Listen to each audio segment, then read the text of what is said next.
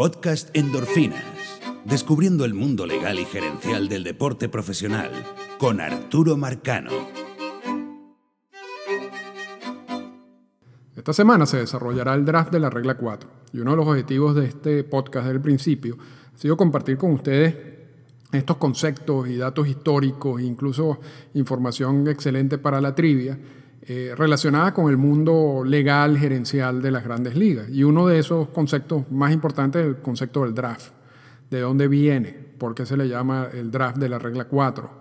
¿Cuáles son las características particulares de este draft? Esto sin que se convierta eh, en una lección eh, eterna, vamos a tratar de resumirlo lo máximo posible, pero lo importante es que cuando te pregunten algo relacionado con el draft de la regla 4, el cerebro no quede de esta manera.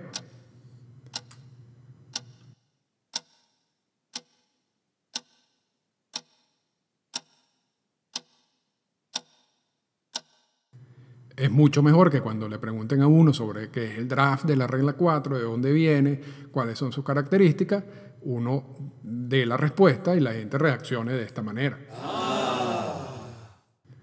O, ¿por qué no?, también de esta manera. Sí. O de esta manera. Bueno, ya entendieron el concepto, así que vamos eh, directamente a hablar desde la historia del draft de la regla 4, hasta las características actuales del draft y lo que vamos a esperar esta semana.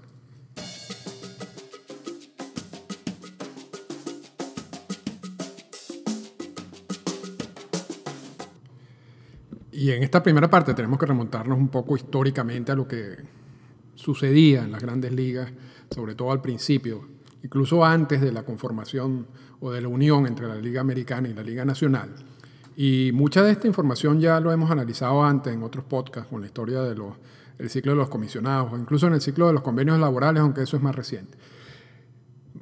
Básicamente en estos años, estos primeros años, donde había una siquiera cierta anarquía y cantidades de ligas por todos lados y no había nada, eh, yo, yo, siempre lo, lo, relaciono como con un, un universo en expansión, en caos, ¿no? Y los equipos, los llamados equipos de grandes ligas o de ligas superiores, y, esa, y esas etiquetas también han variado a través de los años, pero vamos, a, vamos a, ubicarnos ya desde la unión de la Liga Americana y la Liga Nacional. Eh, los equipos de la Liga Americana y la Liga Nacional tenían básicamente tres maneras para adquirir talento. Una, de esas maneras era, comprar jugadores de las ligas menores, porque incluso hasta ahora las ligas menores son eh, entes, compañías independientes a las grandes ligas. Ahora, eso no, hoy en día no siempre es el caso. Hay equipos de grandes ligas que también son los dueños de, todas las sucursales de, de ligas menores. Pero hay otros equipos que no todavía hay muchos equipos independientes que tienen relación de trabajo específica con un determinado equipo de grandes ligas a través de un contrato también preestablecido en las reglas de las grandes ligas. Una vez vence ese contrato, esos, esos equipos pueden negociar con otro equipo de grandes ligas. Eh, y, pasa muchísimo. Por ejemplo, el equipo de Buffalo de AAA de los Azulejos de Toronto en la actualidad, antes, si no me equivoco, eran de los Mets de Nueva York. Y cuando venció ese contrato o esa relación eh, del, dueño del equipo de, Buffalo con los Mets, entraron en un acuerdo con los, con los azulejos de Toronto. Y eso pasa así con muchos equipos. Pero históricamente, cuando nos estamos remontando a 1903 y, todos esos años, era aún más eh, severa la diferencia los equipos de, ligas menores actuaban básicamente de manera absolutamente independiente a los equipos de las ligas mayores. No había una relación de granja, si se quiere. Entonces, los equipos de las ligas mayores adquirían talento comprando eh, peloteros de los equipos de las ligas menores. Lo que pasa es que los equipos de ligas menores tampoco querían vender todo su talento porque ellos también vivían de esos jugadores. Y, del espectáculo que daba a esos jugadores. Entonces ahí se empiezan otra cantidad de reglas y acuerdos y, por eso que por lo menos los winter meetings de esos años eran mucho más interesantes que los de ahorita, porque en los winter meetings por mucho tiempo eran reuniones con distintas ligas para resolver, eh, resolver problemas de, cómo trabajamos en conjunto. Hoy en día los winter meetings casi no, no tienen mucho sentido. Eh, y entonces esa era una manera de adquirir talento a través de la compra de jugadores de ligas menores. Por eso es que todavía se usa, y uno lo ve en las transacciones de béisbol, cuando dice el equipo de los Yankees de Nueva York compró el contrato de tal jugador. Eso todavía ocurre si, el jugador, eh, si el equipo de ligas menores no tiene una relación de trabajo o, no es parte de la organización de la liga mayor, o sea, la liga mayor no es dueño del equipo de las ligas menores. En otras palabras, cuando el equipo es independiente, pero lo que tiene es una relación de trabajo, se sigue usando el hecho de que este equipo compró el contrato de aquel jugador. Pero esto viene de mejor explicado de estos años, donde no había ningún tipo de relación. Entonces, Boston podía comprar un jugador de, de 20 equipos de ligas menores que había. Y lo que hacía era realmente comprar el contrato le compraba el contrato y, el equipo de ligas menores, muchos de estos equipos de ligas menores vivían de esas transacciones. Eh, la otra manera de adquirir eh, talento en estos años es la firma de talento, de la firma de jugadores, como agentes libres, a través de los scouts. Iban por todos los sitios en los Estados Unidos a ubicar, los mejores talentos y los firmaban. Y la tercera forma de adquirir eh, talento de estos años por supuesto, era a través de cambios entre los mismos equipos de grandes ligas. Lo interesante es que independientemente de, cuál sea la vía, si ya sea comprando jugadores de ligas menores, si ya sea firmando jugadores en, las distintas zonas, pueblos, ciudades de los Estados Unidos directamente, o a través de cambios, todos estos jugadores al firmar con el equipo de grandes ligas tenían que aceptar la famosa cláusula de reserva. Es decir, no podían declararse más nunca agentes libres. Entonces, la principal misión de los equipos en estos años era descubrir el mejor talento, porque ellos sabían que al adquirirlo ya tenían pleno control sobre ese talento por el resto de la vida del talento del jugador.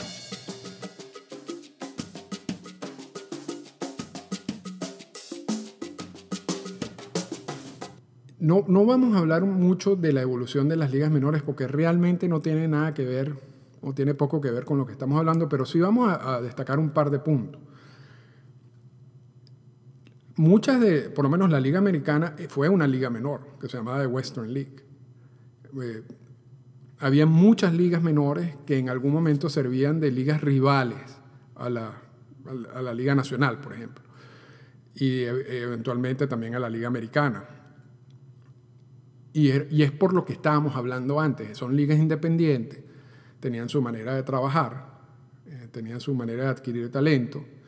Y si tenían mucho talento, podían generar dinero en, cada una de sus zonas donde jugaban. O si no, generaban dinero vendiendo el talento a los equipos. Pero estas ligas menores de estos años son muy distintas a las ligas menores de los años recientes. El primero que empezó a cambiar esa estructura de los equipos fue Branch Rickey, eh, que pensó que era mejor tener una cantidad, unas sucursales, eh, una cantidad de, equipos de ligas menores, pero amarrados al equipo de grandes ligas, y de esa manera poder desarrollar el talento y luego llamarlo a las grandes ligas. Esa primera idea incluso tuvo la oposición del juez Landy, que era el, primer comisionado de las grandes ligas. Pero eso es un tema que, no, vamos a, tocar en, profundidad en este, en este momento. Lo que sí vale la pena tocar es el, proceso de la firma de jugadores. Ya este proceso directo de cuando el equipo de grandes ligas manda un scout a un pueblo y firma un jugador. Por mucho tiempo eso se manejaba ah, tan sencillo como la explicación. Un scout que identifica un talento y lo firma. Lo que pasa es que a través de los años y con la competencia, y sobre todo cuando hay varios equipos de grandes ligas interesados en un jugador, la firma, la cantidad de bonos que estaban recibiendo estos jugadores iba subiendo eh, exponencialmente. Había demasiada competencia. Si el talento era bueno, podía recibir una cantidad de dinero en bonos que era muy superior a lo que recibían, por ejemplo, los jugadores de grandes ligas en su salario. Y esto hizo que en 1947 se produjera una, regla, que era la regla de los bonos. Y esta regla de los bonos era bien estricta. ¿En, qué sentido? La regla decía que cuando un equipo firmara a un jugador por más de 4 mil dólares, que era muchísimo dinero en esa oportunidad, lo debía poner en el roster de grandes ligas por dos temporadas consecutivas, por las dos primeras temporadas. Es decir, el castigo es que si tú vas a firmar a un jugador y le vas a dar eh, más de 4 mil dólares, ese jugador tiene que estar en el roster, lo que hoy llamaríamos el roster activo, por dos años. Y eso era destinado a bajar la, la motivación de dar esa cantidad. Entonces muchos de los bonos trataban de ser de menos de 4 mil dólares para poder tener flexibilidad con el jugador y enviarlo al sistema de ligas menores si tenía o al, equipo con quien tenías la relación de trabajo de ligas menores para que él se desarrollara en unos 2, 3, 4, 5 años y después poderlo llamar a las grandes ligas. Entonces la regla lo que buscaba era eso, impedir que los equipos o tratar de desmotivar a los equipos que dieran más de 4 mil dólares por los bonos de firma, porque había, se estaba incrementando la competencia.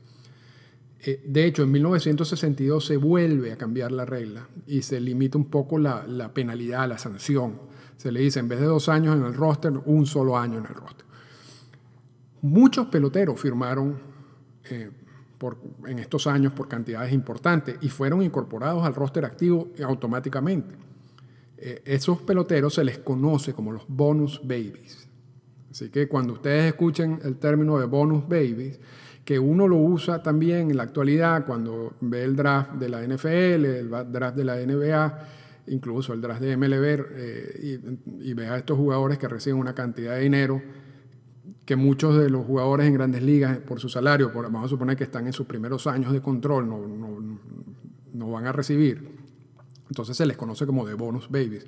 Pero realmente la referencia viene a estos años, estos años cuando existía la, la regla de los bonos.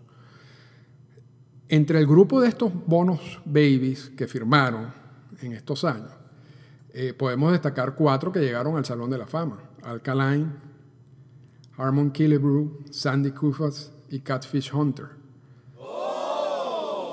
Todos ellos firmaron por la regla de los bonos, eran bonus babies, llegaron se incorporaron a las grandes ligas automáticamente después de esa firma, se mantuvieron en el roster por dos años y luego hicieron carreras espectaculares que los llevaron al Salón de la Fama.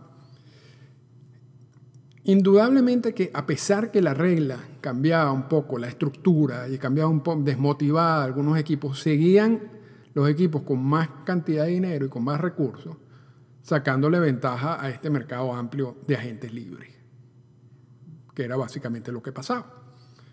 Entonces, un 4 de diciembre de 1964 se adopta lo que hoy conocemos como el draft de la regla 4 o también conocido como el draft de jugadores de primer año. Y realmente no era un solo draft. En, esas primeras estructuras, estructuras del draft estábamos hablando de tres o cuatro drafts distintos. Eso hoy en día solamente tenemos un draft. ¿Por qué se llama el draft de la regla 4? Porque es está definido en la regla 4 de las Major League Rules, de las reglas de las grandes ligas. Las reglas de las grandes ligas no, es un documento, no son las reglas del juego, no es el documento que tiene las reglas del juego. Las reglas de las grandes ligas es un documento donde tienen todas las reglas que están dirigidas a manejar la relación de los equipos de grandes ligas con los, equipos con los jugadores de ligas menores y la adquisición de talento de ligas menores, básicamente. Porque cuando ya el jugador de ligas menores entra en el roster de 40, o estamos hablando de la relación equipos con jugadores de grandes ligas, entonces allí el documento que entra a, manejar toda esa situación, a regular toda esa situación, se llama el convenio laboral o el Basic Agreement. Entonces, las reglas de las grandes ligas es, repito, el documento que busca regular la relación entre los equipos de grandes ligas, jugadores de ligas menores y la forma de adquirir talento. Y la regla 4 es la regla 4 de la, el draft de regla 4 porque es el draft que está establecido, que está eh, explicado en la regla 4 de las Major League Rules. También se le conoce, para confundir más a la gente, como el draft de los jugadores de primer año. Pero ambos nombres valen, son válidos. El primer draft de regla 4 se realizó entre el 8 y el 9 de junio de 1965. Y la primera selección de ese draft fue Rick Monday. Así que tienen esa, esa información para, para, también para la trivia. El draft originalmente solamente, el draft de regla 4, el draft de primer año, y no vamos a hablar hoy de cómo ha evolucionado ese draft, porque el, la primera, el primer concepto de draft establecido en 1965 es muy distinto al de hoy. Vamos a hablar, porque eso nos llevaría demasiado tiempo y no, es la idea. Eh, pero originalmente ese draft iba dirigido a jugadores estadounidenses y canadienses. Y en 1990 se incorpora a los jugadores puertorriqueños. De hecho, en, una cosa curiosa, las Major League Rules anteriores al 2012, cuando habla de, del draft y habla de los jugadores puertorriqueños y habla de los jugadores canadienses y los estadounidenses, dice, este es un draft dirigido a los jugadores estadounidenses, canadienses y puertorriqueños. La, nueva versión de las reglas dice esto es un draft dirigido a los jugadores estadounidenses y canadienses, porque Puerto Rico es parte de los Estados Unidos. Entonces quitaron esa, no sé si innecesaria diferencia o diferenciación en, en la regla. Pero hoy en día, este draft de la regla 4 o el draft de los jugadores de primer año abarcan a jugadores canadienses, jugadores estadounidenses y jugadores puertorriqueños. Y con esto empezamos ya, o culminamos ya como sería la, parte histórica, los antecedentes. Vamos ahorita a referirnos un poco a lo que, lo que va a pasar esta semana y un poco las características de este draft en particular. Realmente el, eh, quien, donde se genera el concepto de, de quién tiene que ir al draft es la regla 3.1a. Y luego la regla 4 explica en qué consiste el draft. Esa misma regla 3, en su parte B, o sea, en la 3.1b, habla de los jugadores internacionales.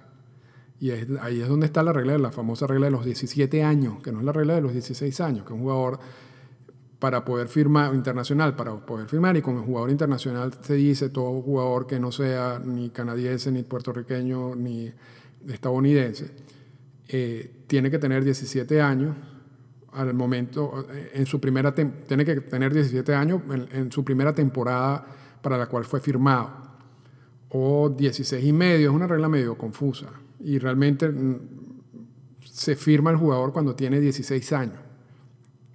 Pero el concepto de la regla en sí está en el punto 3.1b, y el concepto, y, el que, y el concepto del cual emana la regla 4 está en el 3.1a.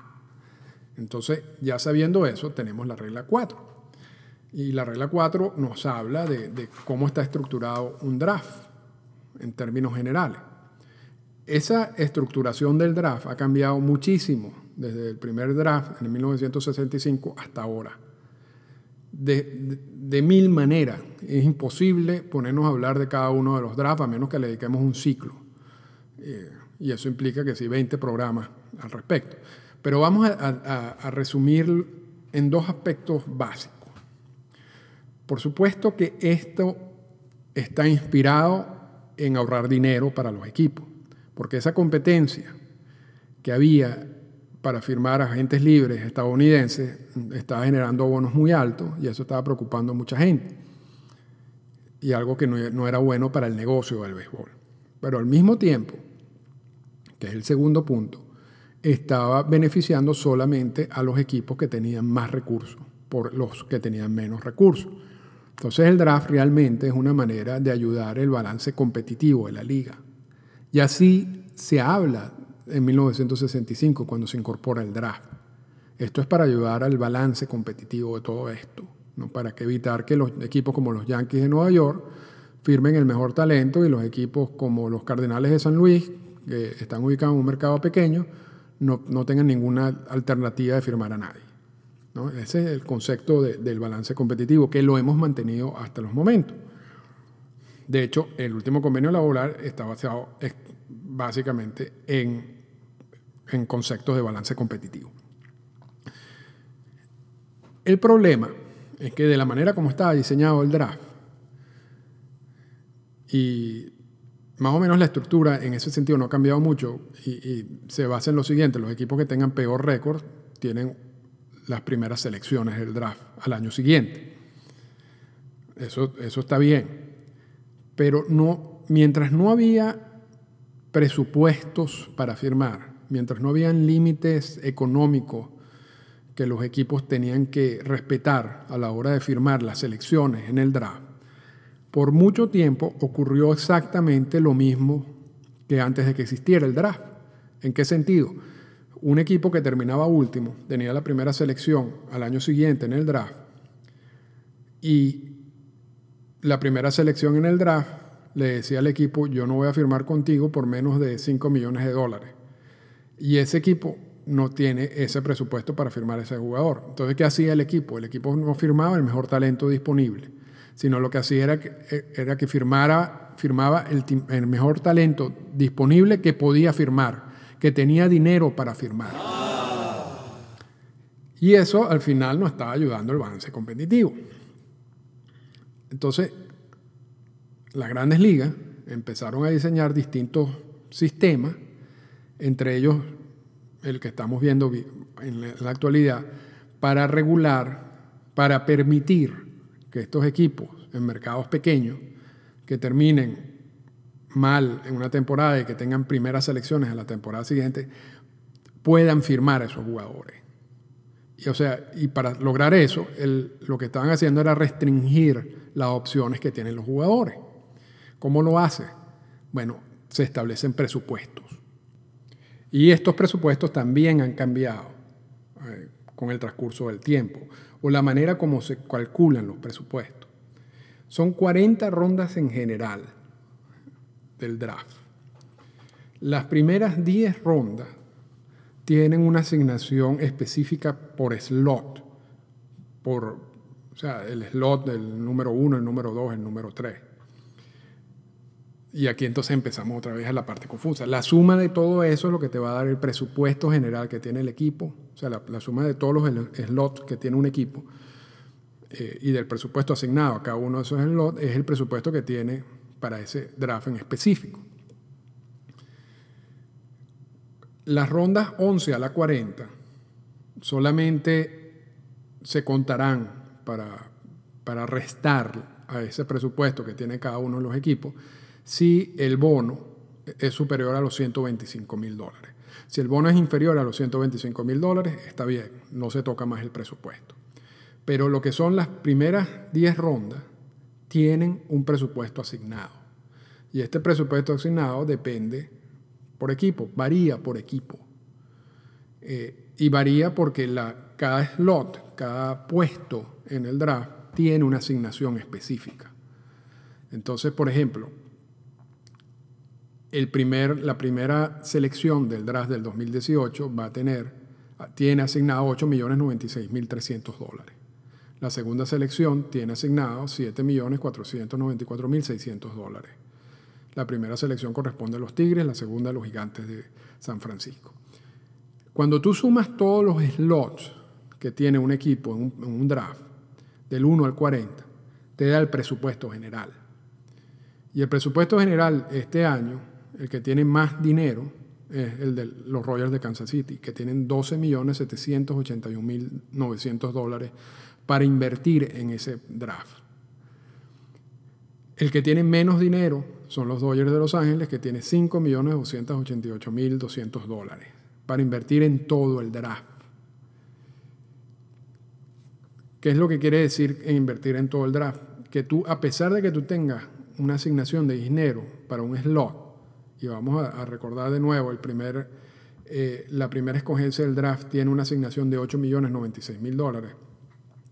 Los Tigres pueden pasarse de, ese, de esa cantidad de dinero, cuestión que es poco probable, o pueden pagar mucho menos de esa cantidad de dinero y les sobraría 2 millones de dólares. Vamos a poner que firmen por 7 millones, redondeándolo. Tienen 8 asignados y firmen por 6. Tienen 2 millones adicionales que puede usar para la firma de otro jugador en otro slot. Hay casos, por ejemplo, de, de equipo, de, de selecciones una tercera, una cuarta ronda, en cual el jugador, de repente, es un jugador de high school, de bachillerato, y hay un equipo que está muy interesado en ese jugador y le dice, yo te voy a dar un millón de dólares por encima del, presupuesto asignado para la selección de tu caso, para que firmes conmigo. ¿De dónde viene ese millón de dólares adicionales? De, del ahorro que puede haber hecho ese equipo en otras selecciones. Porque ellos no pueden pasarse del presupuesto general o pasarse del presupuesto general implica una cantidad de, de impuestos y de sanciones que realmente mm, hacen que no se pasen. O sea, se podrían pasar, pero tendrían que pagar una, cantidad de, sanciones. Entonces, cuando tú sumas los presupuestos de los 30 equipos para este draft, te da un total de 255.969.600 dólares. Y el promedio por equipo está alrededor de los 8.5 millones de dólares. Así que, bueno, esas son las características principales del draft. Detrás de cada selección que vayan a ver esta semana hay un presupuesto, hay un presupuesto asignado al slot, hay un presupuesto general, eh, hay distintas rondas. Vamos a ver, por ejemplo, el lunes vamos a ver la primera ronda, después vamos a ver una ronda de compensación, que es las selecciones de las 31 a las 35, que vienen, que son consecuencias de las ofertas calificadas y en un caso de un equipo que no pudo firmar su primera selección el año pasado. Después vamos a ver la primera ronda, la ronda A del balance competitivo, que es una ronda dirigida a ayudar a equipos que están ubicados en mercados pequeños. Después vamos a ver la segunda ronda. Después de esa segunda ronda, y esto ya estamos hablando del martes, vamos a ver la ronda B del balance competitivo, es decir, otros equipos que necesitan una ayuda adicional por estar en, mercados pequeños. Una, otra ronda de compensación que viene derivada también de las ofertas calificadas. Luego vamos a ver la tercera ronda, la cuarta ronda, la quinta ronda y hasta la décima ronda, porque realmente las, las rondas estas especiales solamente vienen después de la primera ronda, que son, repito, la oferta calificada y la del balance competitivo, y luego de la segunda ronda, la del balance competitivo B y la segunda parte de las ofertas calificadas. Entonces serían las 10 rondas más estas rondas especiales. Cada ronda, cada slot tiene un dinero asignado. Lo interesante de todo esto va a ser cómo estos equipos usan ese, presupuesto. Si ellos pueden optar por firmar a un jugador que saben que no van a firmar por mucho, que va a aceptar una cantidad de dinero muy inferior a lo que es el presupuesto asignado al slot para poder usar luego en otras rondas. Hay otros equipos que, que prefieren usar el, mejor el dinero para firmar el mejor talento en ese momento, aunque valga todo el slot. Entonces, esta, esta es la parte de la estrategia que vamos a ver que es interesante. Y espero que más o menos aclare alguna de las dudas eh, este podcast, a pesar de que yo sé que es bastante complicado en general. Así que si ustedes tienen dudas adicionales, me la pueden hacer llegar tanto por las cuentas de, Twitter eh, o como los comentarios en cada una de las páginas de las plataformas donde escuchan este podcast. Y nos vemos la semana que viene.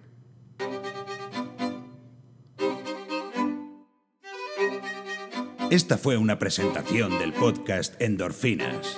Para comunicarse con nosotros, escríbanos a las siguientes cuentas en Twitter. Arroba Arturo Marcano y arroba Endorfinas Radio.